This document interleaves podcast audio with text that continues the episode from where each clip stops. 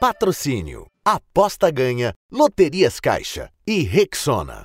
Oi, gente, muito bom dia para vocês. Estamos no ar, agora 10 e 6, atrasamos um pouquinho, mas estamos no ar. Esse é o Joga Junto, ainda tentando curar a ressaca da eliminação da seleção brasileira, né? Hoje nem café colombiano tá ajudando.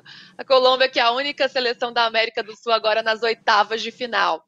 E no primeiro dia, sem jogos da Copa do Mundo, é hora de fazer um balanço da primeira fase. Quem são as surpresas, quem são as decepções e também projetar os duelos das oitavas de final que já começam amanhã. Bom, e para isso a gente está aqui com um super time, um jornalista que sabe tudo de futebol feminino, André Donk, comentarista dos canais ESPN.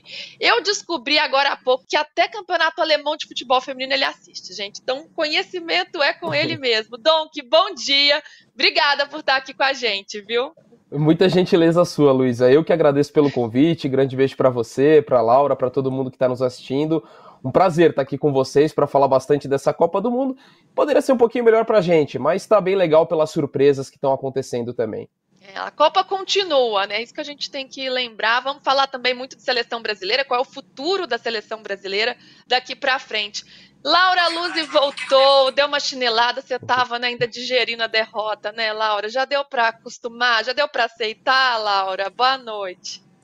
Boa noite, Lu. Boa noite. Bom dia para vocês, no caso, né? Bom dia, Lu. Bom dia, Donk. É, para todo mundo que está nos assistindo aqui no Joga Junto. É um prazer sempre estar aqui. Claro, é, ontem eu precisei tirar um dia off para conseguir parar de chorar ao vivo mais tranquila. E aí agora já dá pra gente começar a pensar, né, no resto da Copa. Infelizmente, sem o Brasil, eu confesso que não tem a mesma graça. Mas o Dom que já deu a letra, né? Muita surpresa, muita coisa acontecendo diferente do que a gente imaginava nessa Copa. Então, seleções que a gente colocava como favoritas caindo, acho que traz um gostinho a mais também, uma coisa diferente, uma pimentinha para continuar daqui mesmo sem o Brasil. É, com certeza. Ainda tem muita história boa para a gente contar até o fim da Copa do Mundo, mesmo sem o Brasil.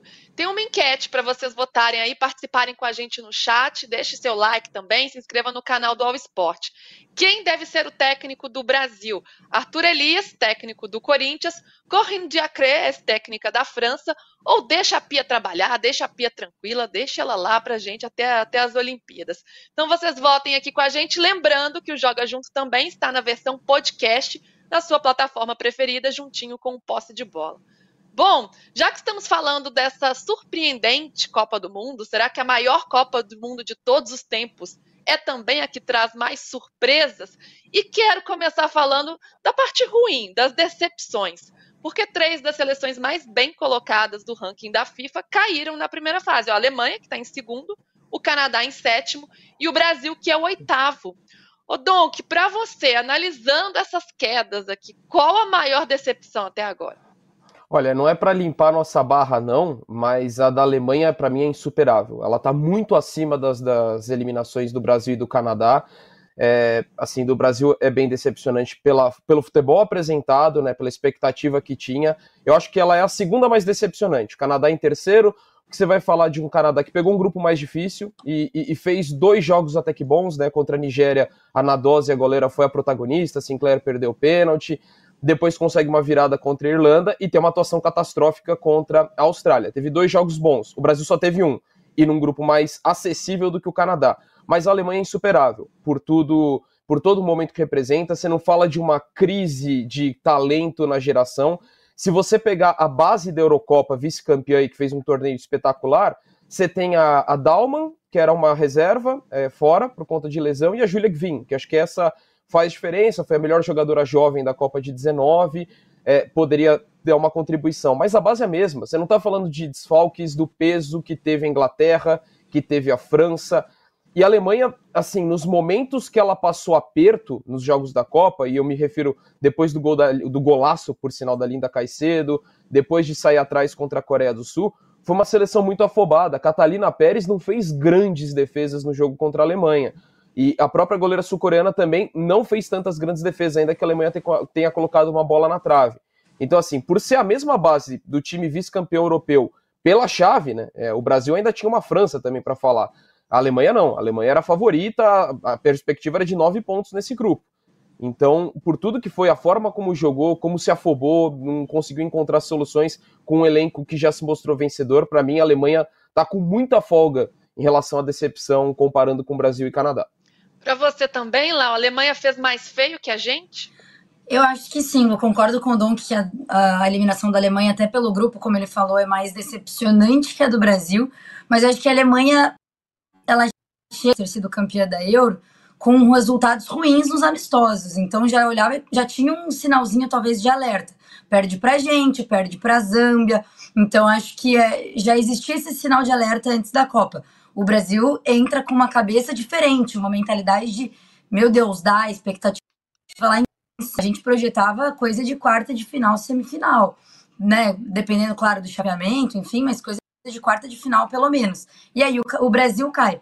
Então, acho que sim, pelo por quem é o. Por, qual é o time da Alemanha? A Alemanha é mais decepcionante, como foi, até porque é isso. A gente tinha a França no grupo, a gente já era cotado para passar lugar.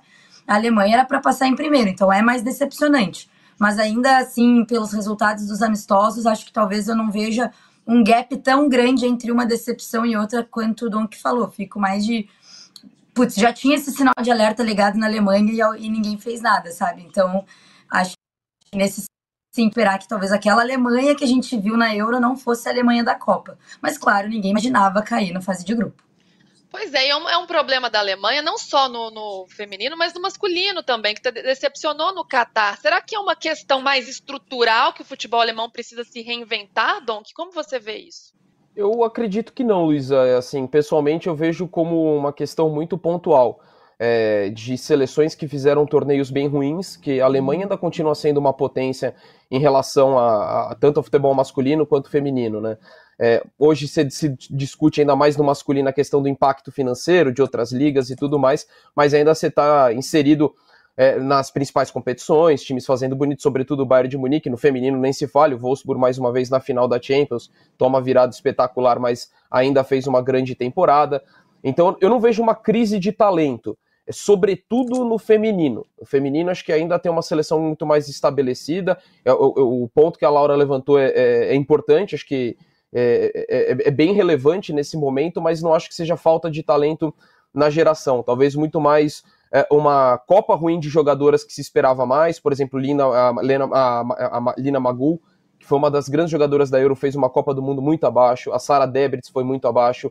A Oberdorf, que é uma das melhores volantes do mundo, fez bons jogos, mas contra a Coreia do Sul foi muito mal. Acho que a única que dá para você tirar é a Pop, que fez uma Copa do Mundo espetacular, apesar da eliminação, tanto que ela se despede como artilheira. Então eu não vejo uma crise de talento ou no processo de formação de jogadoras e jogadores. Eu acredito muito mais numa semana ruim, que as coisas não funcionaram, é, tem que ligar o alerta. No caso do masculino, você também fala daquela geração vencedora que perdeu o timing de mudar e apostar numa ideia que talvez já estivesse muito no limite, né, apostando na manutenção da comissão técnica, de uma boa base de jogadores que foi mal. Até em 2022, não acho que a Alemanha masculina fez uma Copa ruim, mas aconteceu muito mais por uma questão circunstancial.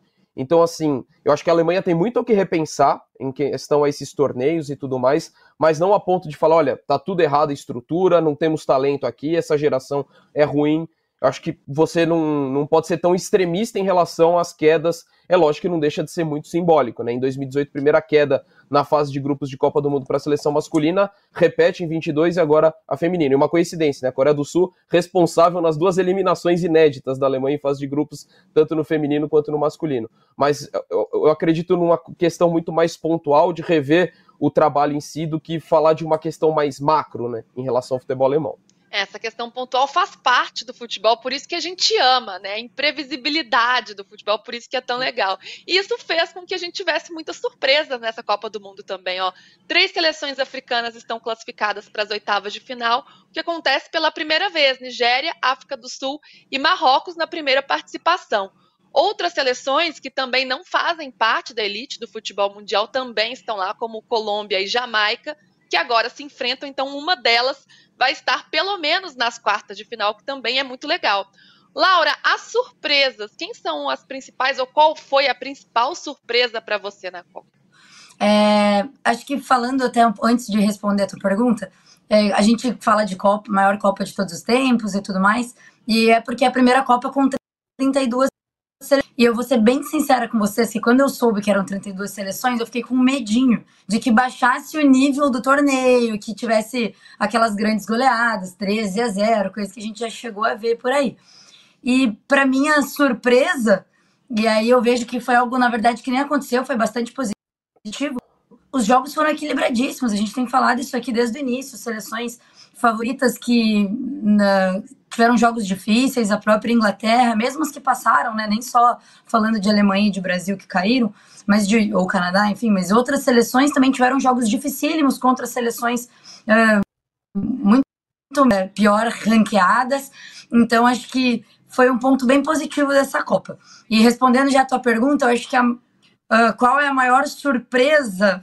Eu diria que Marrocos e, e Jamaica, na minha opinião mas acho que as mais legais da gente acompanhar daqui para frente, que tem mais frente, seria a Nigéria e Colômbia ali, que estão times mais estruturados. A seleção da Nigéria é a melhor seleção africana, então acho que tá jogando bem, fez bons jogos, não foi sorte. Ou no caso da Jamaica, né, que estacionou um ônibus lá e pronto.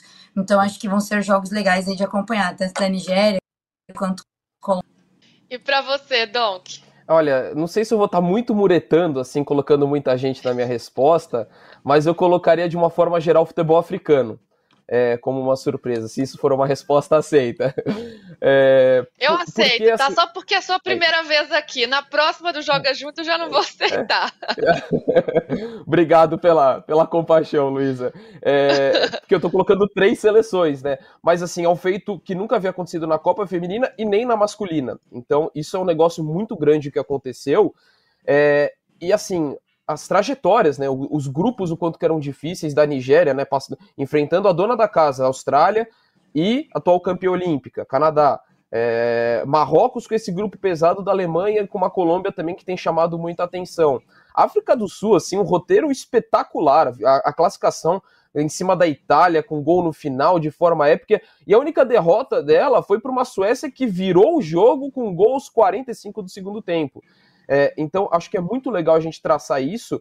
É, e, e, são três histórias completamente distintas uma seleção da outra, né? Porque você não pode rotular o, ah, o continente africano como se todo mundo fosse igual, todo mundo jogasse futebol da mesma forma, todo mundo tivesse no mesmo estágio. Não, Marrocos tem um investimento muito forte desde 2009, duas ligas, as duas primeiras divisões são totalmente profissionalizadas, teve investimento em centro de treinamento, alcançou agora a, a, a, o vice-campeonato da última edição da Copa Africana de Nações, é, teve influência também de buscar jogadoras de origem marroquina que nasceram em outros países, então você vê gente da Espanha, da Holanda, da França que está jogando nessa seleção.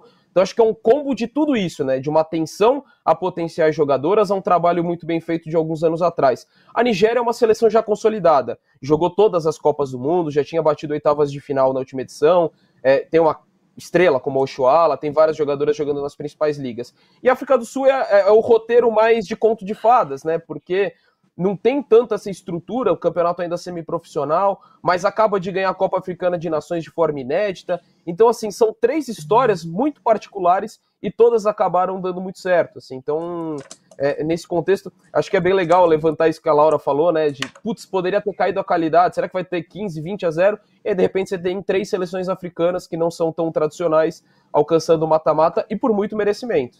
É, isso foi muito legal de acompanhar mesmo. E Laura, o que, que dá para entender? Como é que dá para analisar isso? Por quê? Será que algumas seleções evoluíram, como o Dom que bem destacou sobre as seleções africanas? Outras, por outro, por outro lado, ficaram mais paradas no tempo? Que, como dá para explicar esse equilíbrio maior nessa Copa? Lu, acho que parada no tempo não, nem nenhuma das quedas que foram surpreendentes, nem essas seleções que por algum motivo acho que ninguém ficou parado no tempo, não. Houve evolução e houve evolução em praticamente todas as seleções. Talvez eu tiraria Estados Unidos aí dessa conta, que realmente era um time sensacional e agora é um time bem mediano, para ser sincero, uma seleção bem mediana. Mas, mas fora isso, e, e assim, não é uma questão, obviamente, de nada disso, a gente conhece já como é a seleção dos Estados Unidos. Mas acho sim que é uma evolução do futebol feminino num cenário internacional, de maneira geral. Um olhar diferente desde 19 para o futebol feminino em todos os lugares. Uns mais, uns menos. A gente fala de uma Jamaica que avançou com dinheiro de vaquinha. Então, assim, é, existe esse avanço, existe sim, mas a gente tem que tomar cuidado, porque apesar de seleções terem avançado, é, avançam talvez é, sempre. A gente avança, mas querendo mais, querendo mais estrutura, querendo mais, mais fomentação da modalidade, enfim, tudo aquilo que a gente sempre cobra. Por exemplo, o Brasil não tem como e tem um desempenho pior pensando, né, que em 19 cai nas oitavas e nesse momento cai na fase de grupos, tem um desempenho pior nesse sentido, mas com uma estrutura muito melhor. A gente destacou aqui, maior comissão técnica, é, enfim, toda, toda a estrutura fornecida para a CBF, pela CBF para esse torneio. E é isso, é o mínimo. Então, assim, a gente está conseguindo o mínimo agora para a seleção brasileira, outras seleções estão melhorando. Então, eu não diria que foi uma involução ou uma parada no tempo da, de outras das grandes seleções, mas não, uma, evolução mesmo no cenário internacional. E aí, claro, vai, vai, vão zebras, infelizmente, a gente estava nelas. É. É, estivemos, fizemos parte disso, infelizmente, mas é legal ver, ver essas surpresas crescendo na, na Copa do Mundo, né? E como o futebol feminino vem evoluindo de uma forma geral. Deixa eu registrar as primeiras participações aqui de vocês. O Corinthians Notícias diz aqui: de todas as confederações, a Comebol é a que mais está atrasada na evolução da modalidade. Se não fomentar a partir de agora até a próxima Copa, vai ficar para trás. E o ANOA diz que as seleções africanas são muito fortes fisicamente e resistentes. Isso faz diferença no futebol. Muita gente comentando sobre próximo técnico ou técnica da seleção brasileira. É um assunto que vai ficar mais para frente, porque agora nós temos a seleção da primeira fase, que foi feita pela redação do esporte. Então é legal para você concordar, cornetar também, tá liberado. Vamos ver aí na tela quem o pessoal da redação elegeu. No gol, Spencer, da Jamaica, Jamaica que não tomou nenhum gol neste Mundial. Na linha defensiva, O'Reilly, da Nigéria, e Lesté, da Suécia. E Renard, da a francesa Renard, que é a nossa carrasca, a nossa vilã, fez o gol que nos eliminou. Além de Catley, da Austrália. No meio de campo, Miyazawa, artilheira do, do, da Copa do Mundo até aqui, a japonesa com quatro gols. Tem Magaia, da África do Sul, Rod, da Holanda, na frente, Hogg da Noruega, Lauren James, inglesa, e o fenômeno Linda Caicedo, da Colômbia. O técnico escolhido foi o Reinald Pedros, do Marrocos, que levou Marrocos à próxima fase na primeira participação da seleção. Donk, o que, que você achou dessa seleção? Sobra alguém? Falta alguém? Ou você está de acordo? Ah, eu gosto da seleção, sim. Acho que sempre vai ter pontos para discutir, assim, alguma opção. Muito pessoal tem jogadoras que às vezes ficam no nível próximo. Por exemplo, eu não acharia nenhum pouco absurdo, apesar da eliminação, a Alexandra Pop. Para mim fez uma Copa monumental, assim, não só pelos gols, mas o quanto que ela gerou o jogo foi uma, um símbolo da Alemanha. Então, assim, se ela de repente entrasse ali na seleção, apesar da eliminação, não seria absurdo. Gostei muito da Copa da Hasegawa, é, a volante japonesa, assim, é, é, como comanda o time, por capacidade de recuperação de bola, de tal ritmo. É, então, assim, você vai ter outros nomes, mas assim, acho que nenhum nome ali tá de forma injusta, né? É, e, e, eu gosto também quando fica bem equilibrado, né? Bem distribuído em diversas seleções, por, até pela, pelo fato dessa Copa do Mundo. Só uma seleção, para mim, ela foi unânime nos três jogos: o Japão. De resto, todas, pelo menos um jogo um pouco abaixo, ou dois. O Japão foi a única constante. Mas falando da seleção, eu gostei da lista. É, Japão impressionante, né? A sensação, melhor campanha, melhor ataque, melhor defesa, melhor tudo. Lá, o que, que você achou da seleção? Tá faltando alguém? Ou você tiraria alguém aqui dessa, desse campinho? Tô com o Donkey com vocês, todos do UOL, montaram a seleção. Gosto muito dos nomes que estão aqui. Gosto também, igual o Donkey falou, de ter diferentes seleções representadas. Até fico triste de não ter nenhuma brasileira, mas infelizmente eu sou obrigada a concordar. É, talvez eu colocaria a Rafael, que apesar da nossa eliminação, para mim jogou um absurdo. E a Diani da França, cara, a bola foi muito bem no próprio jogo contra o Brasil. Enfim, acho que são dois nomes possíveis de estar aí, mas também nenhum absurdo dos nomes que já estão. É, e o mais legal de ver essas várias seleções, né? Acho que é isso que reitero o que a gente estava falando sobre um equilíbrio muito grande nessa Copa que torna tudo muito mais legal. Assim, a gente vendo em todos os lugares e gente para a gente acompanhar também a partir de agora, ainda mais né, nos campeonatos, enfim.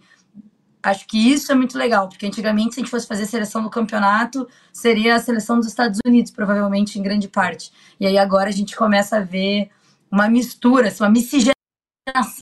Acho isso muito legal. Mas concordo com vocês, uma boa seleção, sim. Total, e, e são 10 nomes de 10 seleções diferentes, né? Não, a gente não repetiu nenhuma aqui, se não me engano, estou olhando aqui o campinho, mas isso é muito legal mesmo. Isso mostra a qualidade e essa diversidade que a gente tem hoje. Bom, agora é hora de olhar para frente, porque as oitavas de final da Copa do Mundo estão batendo na porta, já começam nesta madrugada de sábado. Vamos ver a tabela agora, quem enfrenta quem? Bora projetar esses duelos.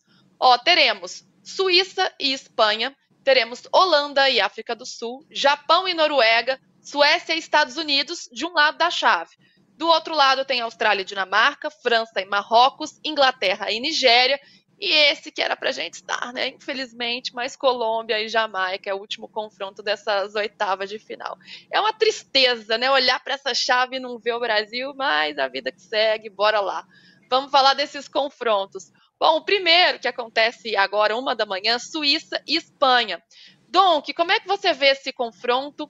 O pragmatismo suíço, né? Um time que ainda não levou gols nesse Mundial contra o tic-tac espanhol. Quem passa? O que, que dá para destacar nessas duas equipes?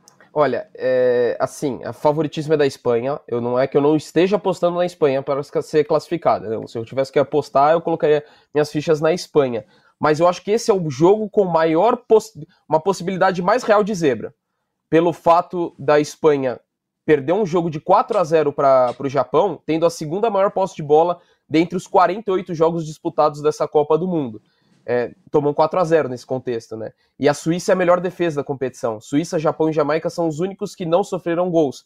Num, num histórico, numa questão de mata-mata, a Suíça não, não duvido que vai ser jogo para 25, 30% de posse de bola no máximo. Mas você pode segurar uma Espanha e ganhar nos pênaltis. Né? Então, assim, é, é tarefa dura para a Espanha vencer essa retranca da Suíça. Acho que tem qualidade, como eu falei, é favorita por, pela, pela qualidade do jogo espanhol, mas a Espanha já mostrou certa dificuldade em relação a isso. Então, particularmente, é um jogo que eu estou bem curioso para ver, porque se passeasse uma zebra, se alguém falar, ó, vai passear uma zebra aí nas oitavas de final, a minha aposta seria nesse jogo. É a promessa de equilíbrio, né? Isso é muito bom também. Teremos quatro e meia da manhã, Japão e Noruega. Japão, como a gente já falou, a sensação dessa Copa, melhor campanha.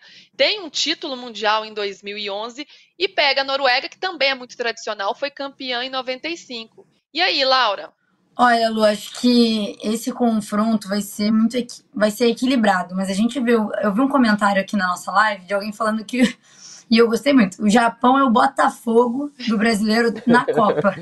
E eu acho, eu acho que é isso. Ninguém tava, mas ninguém imaginava que ia tão longe, que ia jogar tão bem.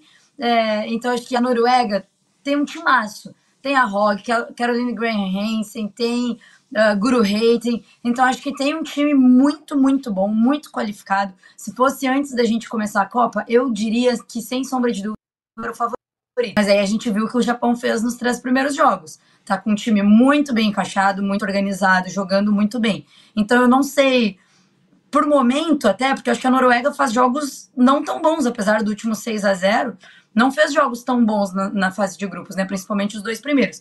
Então acho que hoje, na, só na Copa, recorte e Copa do Mundo, o Japão é favorito. Se for pensar na, no todo, numa temporada, por exemplo, num ciclo, a Noruega seria a favorita, né? Pelo cara a cara, como a gente brinca, né, no time, Noruega seria, Noruega seria a favorita. Mas pensando na Copa que o Japão tá fazendo, coloca o Japão aí como favorito. Pois é, tem mais gente participando aqui com a gente. O Ian disse: o Japão é o Botafogo da Copa. Foi ótimo esse comentário. O Davi disse que vai torcer para o Japão. E o Ian também fala que para ele, Estados Unidos vão para a final de novo. Estados Unidos passaram ali num perrengue danado, mas deixamos chegar, né? Estados Unidos é sempre muito forte. O Ian diz que a Holanda pode chegar na final, então já pergunto sobre a Holanda. Que Holanda enfrenta a África do Sul, África do Sul, que na segunda Copa disputada pelo país já foi para o mata-mata, uma campanha muito legal. O Donk já destacou aqui a campanha das seleções africanas nesta Copa do Mundo.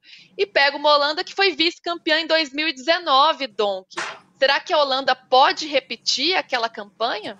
Ah, poder pode, mas eu confesso que não acredito. Apesar do torneio ser bom da Holanda, né? É, mas é uma seleção que, assim, olhando fora da Copa do Mundo, né, não só para o recorte do Mundial, é a seleção que parece que passou um pouco do auge já, que ela que foi muito bem na Eurocopa com a Sarina, depois fez uma grande Copa do Mundo, é, Tudo bem que a Miedema já não está na sua melhor versão, mas a ausência dela faz uma diferença tremenda.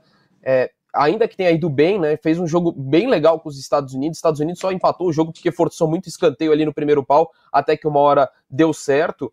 Né, acho que passa da África do Sul, apesar da África do Sul ter sido uma grande surpresa, tem incomodado muito a vida da Suécia, acho que passa, mas não enxergo indo repetindo a final, não. É, até pelo esse lado da chave acabar ficando mais pesado, né? A gente tinha expectativa que o outro ficasse com o Brasil, com a Alemanha, com o Canadá. No final, esse lado que teoricamente seria o menos forte, né? Não fraco, mas menos forte, acabou ficando, acabou tendo essa, esse cenário contrário. Eu acho que a Holanda passa da, da África do Sul, mas não, não imagino ela indo para a final, não.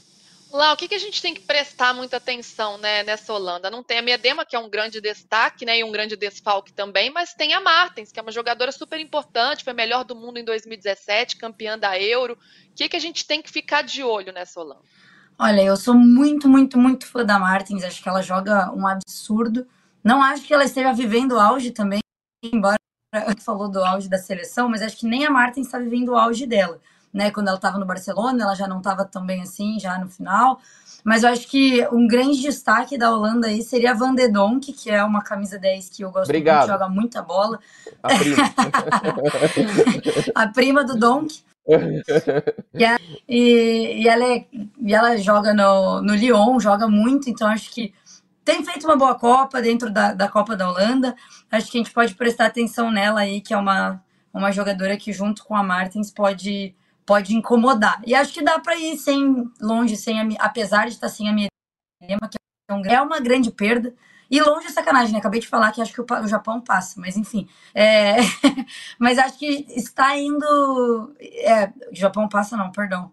Que a, que a África do Sul tá bem, mas acho que pode passar da África do Sul. E ir pelo menos para uma quarta de final, que já seria bom. Não acho que vá longe nesse final, então não acho que deva chegar. Mas é um bom time nem de longe de 2019. Pois é, e temos outros confrontos também muito importantes, domingo e segunda. No domingo tem Suécia e Estados Unidos às 5 da manhã, e depois Inglaterra e Nigéria já na segunda, às 3 e meia da manhã, e Austrália e Dinamarca. Olhando para essa seleção dos Estados Unidos, é, Estados Unidos e Suécia é um confronto que tem muita história. Né? Esses times já se enfrentaram seis vezes em Copa do Mundo, as americanas venceram quatro, teve também um empate e uma vitória da Suécia. E dessa vez, as americanas ficaram muito perto de serem eliminadas na primeira fase. Né? Teve um gol uma bola na trave de Portugal ali, da, da Ana Capeta, que foi assim, por centímetros que os Estados Unidos não caem no momento em que elas estão numa fase de, de transição. Uma geração vitoriosa passando e atletas talentosas chegando. Donk, como é que você vê esse duelo? Será que as, as americanas vão longe, vão brigar pelo, pelo tricampeonato seguido? Olha, Luísa, para mim esse é o confronto mais equilibrado. Se falasse, ó, você só pode assistir um jogo das oitavas de final. É esse que eu assistiria. É, esse, para mim, é o único. É, tem jogos com favoritismos claros e tem jogos com favoritismo ligeiro. Esse, para mim, é o, é o que eu não consigo enxergar favoritismo para nenhum dos lados. Apesar do histórico da seleção norte-americana, né, atual bicampeã do mundo, mas é, tem esse retrospecto incrível, né, impressionante. É, você pode. Uma coisa que você pode apostar em Copa do Mundo Feminino é que Estados Unidos e Suécia vão se enfrentar em algum momento, né? E, e, mas o último deles, apesar do histórico ser positivo para os Estados Unidos, na Olimpíada da Suécia amassou a seleção norte-americana. Então tem também esse aspecto de um Estados Unidos que eu acho que até na questão de equilíbrio do elenco foi bem conduzido. Você ainda tem as referências, as jogadoras históricas, algumas já não no seu melhor momento, por exemplo, a Rapino já para se aposentar, tem jogadoras que ainda estão, uma, como a Julie Ertz, como a Lavelle, que ainda também contribuem, são titulares, a própria Morgan. E tem muitos jovens que entraram. Então acho que tem um equilíbrio do elenco em questão de idade, em questão de planejamento, tem talento. É, nesse aspecto eu não questiono, mas eu questiono muito como essa seleção não consegue tirar mais, porque a gente não está falando só do desempenho na Copa do Mundo, apesar da Copa do Mundo ter sido muito alarmante, não esperava que fosse passar por tantas dificuldades. Mas muita gente, na hora de acompanhando, né, o pessoal, ah, quem que é favorito para a Copa, o bloco? Eu via algumas divergências entre colocar os Estados Unidos ali no topo ou no segundo bloco. Então acho que isso já mostra como, apesar de ser atual bicampeão do mundo, o processo já não vinha sendo tão espetacular. É, não para passar dessa forma, mas diante de uma Suécia que nem sempre é brilhante jogando, mas é sempre muito competitiva, é sempre muito organizada, e com esse retrospecto recente da Olimpíada, sinceramente, eu não, consigo apontar. Para mim é jogo de 50-50 para cada lado. É, vai ser interessante de, de observar. E uma queda das americanas, olha, eu não ia reclamar, não, confesso. Se a gente não vai longe, não deixa elas irem também, não. Ganham tudo, deixa para os outros também. Olá, eu quero falar de outra favorita também, e que não começou bombando, vamos dizer assim, nesse Mundial, que é a Inglaterra. Por mais que tenha vencido os três jogos, não começou com tudo, né? Mas aí veio na, no último jogo da fase de grupos, goleou a China, enfim apareceu essa Inglaterra que agora vai pegar a Nigéria, uma seleção que evoluiu muito, talvez a que mais tenha evoluído no, no continente africano. Vai ser um duelo interessante também. Vai, com certeza, Lu. É, a gente, já que o Don colocou aqui o que a gente falava antes da Copa, qual era os, qual, quais eram os blocos aí de favoritas, eu não vi ninguém não colocando a Inglaterra como a favorita, junto com os Estados Unidos, talvez enfim. Mas a Inglaterra, todo mundo falando pela Eurocopa que fez, pela finalíssima contra a gente, que foi o lugar até onde elas jogaram mal antes da Copa, teoricamente, mas campeãs do torneio. É, e assim, a Inglaterra, se a gente for olhar peça por peça, eu falei aqui, para mim, a melhor seleção atualmente no mundo. Os Estados Unidos é muito bom, a gente fala aqui, né, em relação a, historicamente falando, uma mentalidade vencedora, e aí, no jogo contra o Haiti, eu falei aqui no programa, não jogou bem. E o que faltou foi uma mentalidade vencedora, que é o que os Estados Unidos, para mim, tem de sobra. Futebol, Estados Unidos, assim, também. Mas a Inglaterra, aparentemente, na última partida, conseguiu se juntar seus caquinhos ali para começar a jogar bem aquela Inglaterra que a gente espera. Já falamos, sem, sem a Mid, sem a Frank Kirby, sem um monte de nome aí, Lia Williamson, né? Tem um monte de nome importante. Mas não acho que terá maiores. Uh, vai ter dificuldade, mas eu não acho que deixa de ser favorita por conta disso. É a grande favorita para o torneio. Para mim, é um favoritismo disparado. Acho que a Nigéria vai fazer um bom jogo, vai, vai impor dificuldade, mas a Inglaterra, se não passar, entra nas zebras da Copa, porque é sem dúvida nenhuma o maior favorito para esse confronto e deve. Eu tô ansiosa, eu amo, amo, amo, amo ver a Inglaterra jogar, gosto do futebol, acho bonito. É, no sentido de troca de passe, da movimentação, elas são muito boas. Elas sempre outra vai estar, para mim isso é incrível. Elas nem olham, então é, acho que é, é assim, sem dúvida, é um confronto muito legal de assistir, mas a Inglaterra é muito favorita.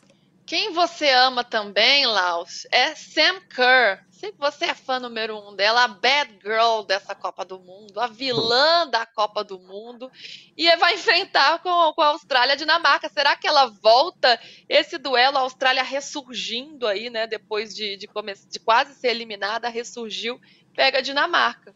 Lu, eu estava hoje na academia mais cedo e eu estava vendo a televisão, estava correndo e vendo a televisão australiana.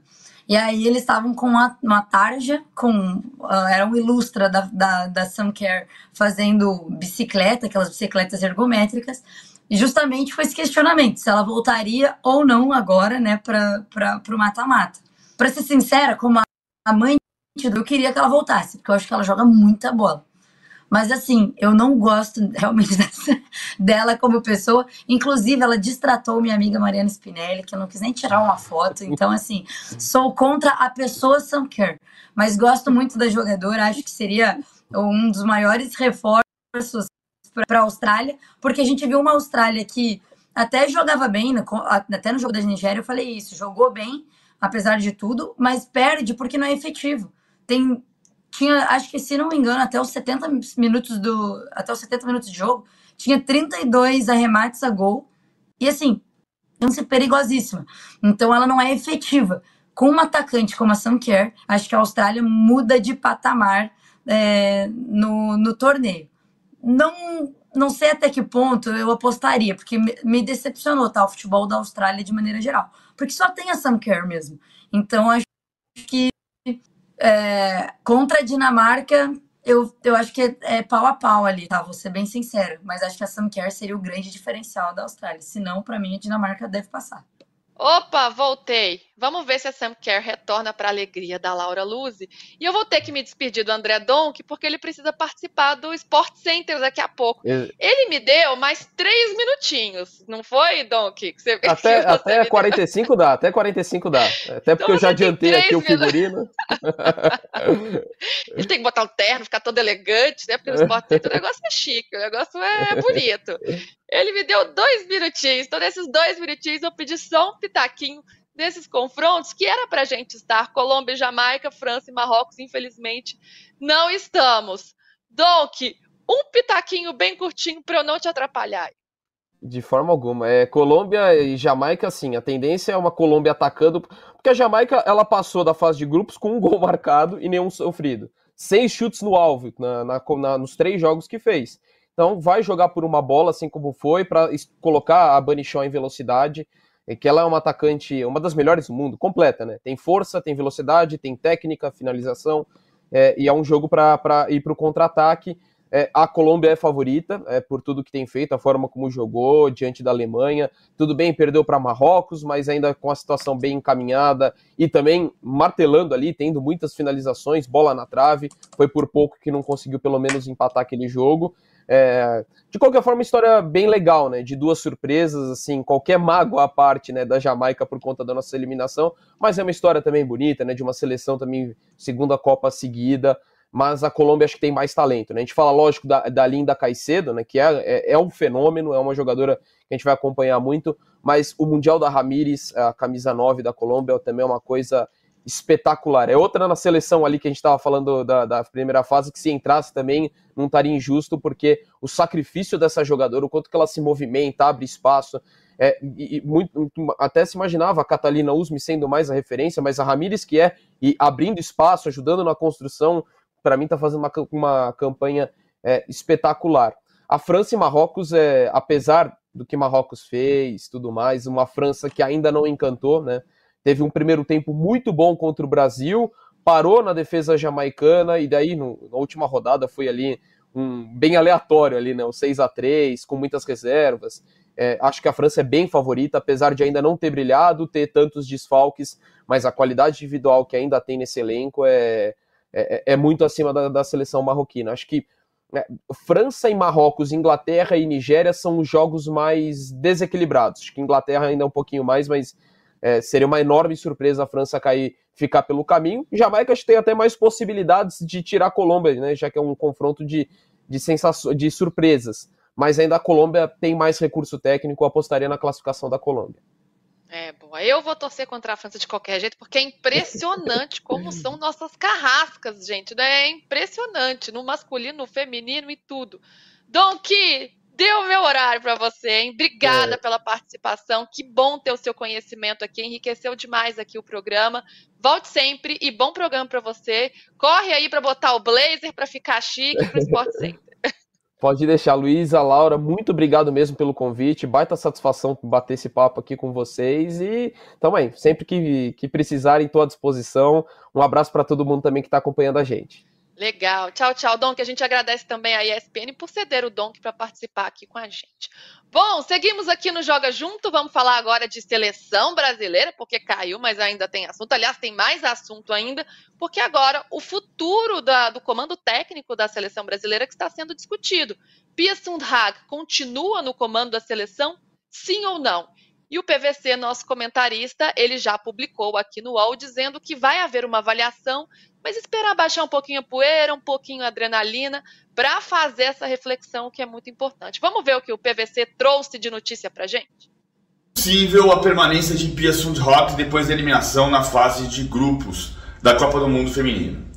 Mas a CBF quer baixar a poeira, diminuir a tensão, diminuir a tristeza para sem emoção tomar decisão. O consenso no prédio da Barra da Tijuca e também nos, nos corredores por onde anda o presidente Reginaldo Rodrigues são de que o consenso é que a Pia não conseguiu transformar sua dedicação em resultado tático.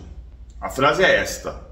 E se não transformou em resultado tático, se o Brasil faz sua pior participação em Copas do Mundo em 28 anos, apesar do maior investimento, então hora de trocar o técnico.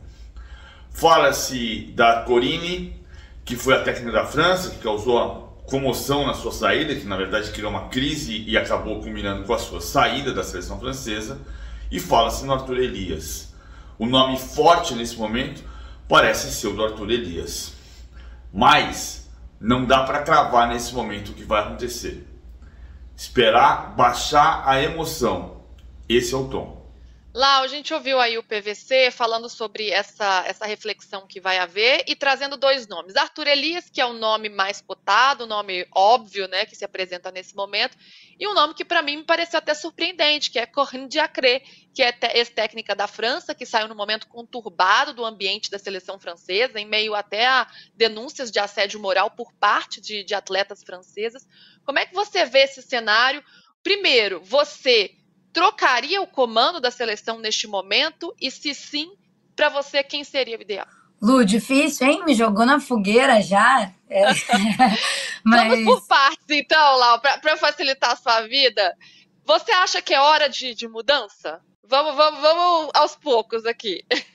Lu, eu não desaprovo 100% o trabalho da Pia, tá? Acho que ela tem pontos bem importantes ao longo desse ciclo. Uh, ela consolida nosso sistema defensivo. Ela, apesar de todas as críticas e tudo que a gente tem falado, claro que depois de uma eliminação usa flor da pele, eu acho que a imprensa bateu muito nela e tem muito tem muita razão para isso, tá? Acho que ela é a grande responsável pela eliminação do Brasil. Se fosse para a gente apontar um grande responsável, seria ela.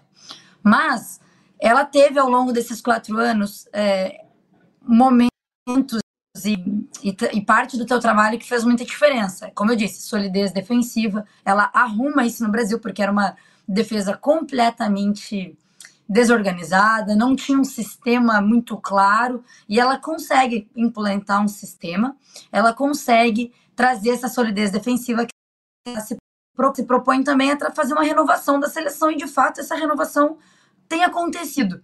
É, a gente viu, por exemplo, a Lauren ser uma grandíssima zagueira nessa, nessa, nessa Copa, extremamente jovem, um nome até no início, quando era convocado, questionado, apesar das boas atuações no São Paulo, brasileiro, é, mas muito, muito, muito boa nessa Copa. Bruninha, que não chegou a ser titular nessa Copa na lateral direita. Mas aí a gente vê a nova geração ali, até umas que não são tão novas, mas Ari Borges, Caroline, é, e, e são nomes que a Pia traz para a seleção nomes muito bons. Então a gente viu essa renovação que ela também acontecendo. Esses são os pontos positivos da Pia. Na Copa, mandou muito mal. Mandou muito mal. A gente já falou aqui. Muito bem, ela implementou um sistema, mas aparentemente ela é uma técnica que só tem uma forma de jogar. Na hora que precisou, que os jogos pediram mudança, mudanças táticas, não necessariamente de peças, tá? Mas mudanças táticas, ela não soube implementar no time, não soube fazer. E isso passa também por mexer em peças durante os jogos. Ela não soube fazer as alterações que precisava, na hora que precisava. E aí a gente viu um Brasil extremamente engessado. Já falei aqui, sem sua identidade. A Mili Lacombe falou, bateu muito nessa tecla, né? Que é um Brasil que perdeu a sua brasilidade. Eu acho que ela engessa muito o Brasil. Claro, então esse é o ponto muito negativo do trabalho da Pia, uma eliminação, a, eliminação mais feia em 28 anos do Brasil.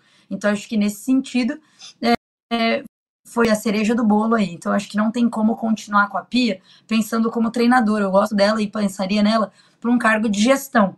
Claro, depois de uma eliminação, como foi e vou ser bem sincero, acho que a forma como ela saiu aqui do hotel, a gente trouxe aqui, a Luísa Sá, nossa repórter, trouxe aqui no UOL, ela saiu daqui do hotel, gente, ela, gente está na mesma ação que estava a Pia, num sistema operacional bizarro. A gente imaginou que ela só ia embora, a gente acabou e tal. Primeiro que eu já critico ela ter sido a primeira a ir embora, tá? Todas as jogadoras estavam aqui ainda, a Marta só foi hoje, as meninas que jogam nos Estados Unidos só foram hoje embora aqui da Austrália, e a Pia foi a primeira a ir embora. Para mim, um capitão não abandonar o barco, pelo contrário, ele é o último sendo culpado, não sendo, sendo o resultado ou não, o barco está afundando, o capitão fica até o final. A Pia não foi essa capitã, ela não foi essa líder. Não à toa, a gente vê as jogadoras aparentemente começando talvez a questionar o trabalho dela, questionar quem foi a pia para elas durante esse, esse torneio. A própria Rafa não é. Na, ali na zona mista, eu tava nessa hora, ela é perguntada: você quer que a pia continue? Ela dá aquela sabonetada básica, ah, eu quero o melhor para o futebol feminino. Então, acho que assim, se ela quisesse que a Pia continuasse, ela ali naquele momento teria afirmado: Pia, um ótimo trabalho, a gente confia no trabalho dela. E não é o que ela faz na hora da derrota. Então, acho que trocaria de. Fiz todo né, um texto, mas para dizer que acho que todos esses motivos eu gosto de parte do trabalho da Pia, mas vai ter que mudar de treinador agora. Não tem mais clima para continuar na seleção e mais do que isso, acho que ela não tem repertório para continuar na seleção brasileira. Pois é, falou e disse, Lau. Agora no fim você deu, deu a letra. O que a Rafa disse foi que se tiver alguém com mais condição, o futebol feminino merece isso. É uma frase forte, né? Tá aí na tela. Eu acho que temos que pensar o que é melhor para o futebol feminino. Se tiver alguém com mais condição, com mais qualidade, o futebol feminino merece isso. Vou registrar as últimas participações aqui, porque esses nomes que surgiram causaram um alvoroço aqui no chat. O Corinthians Notícias diz: Arthur Elias da seleção Misericórdia, deixa o homem quieto no Parque São Jorge. Os corintianos estão preocupados, hein?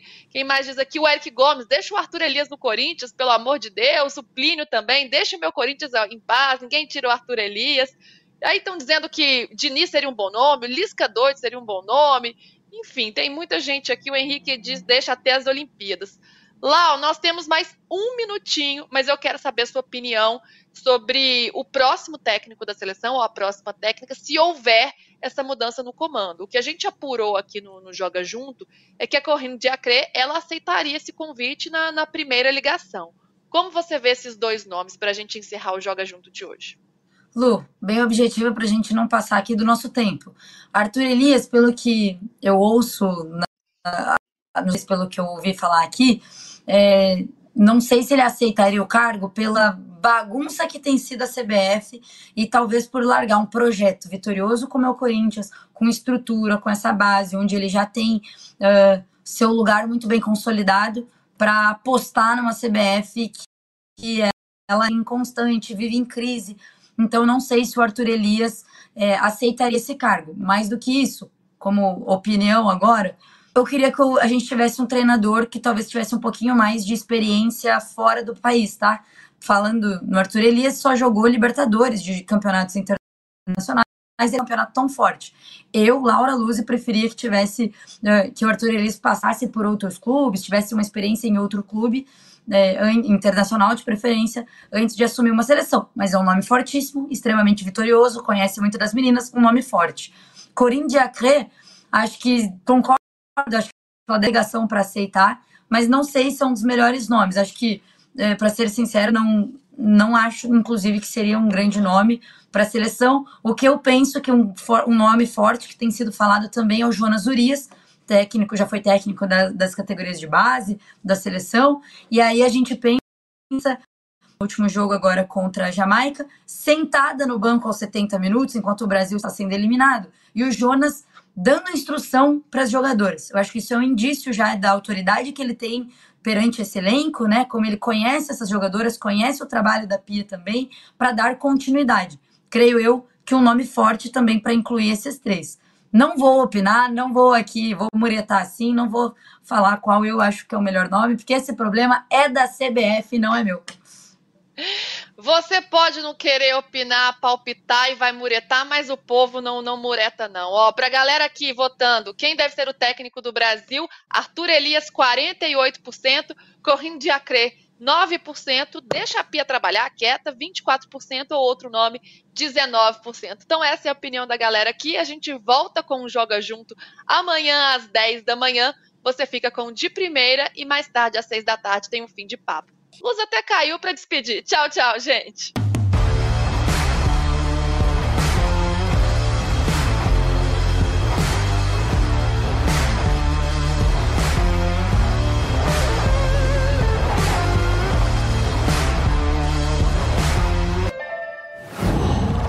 Qual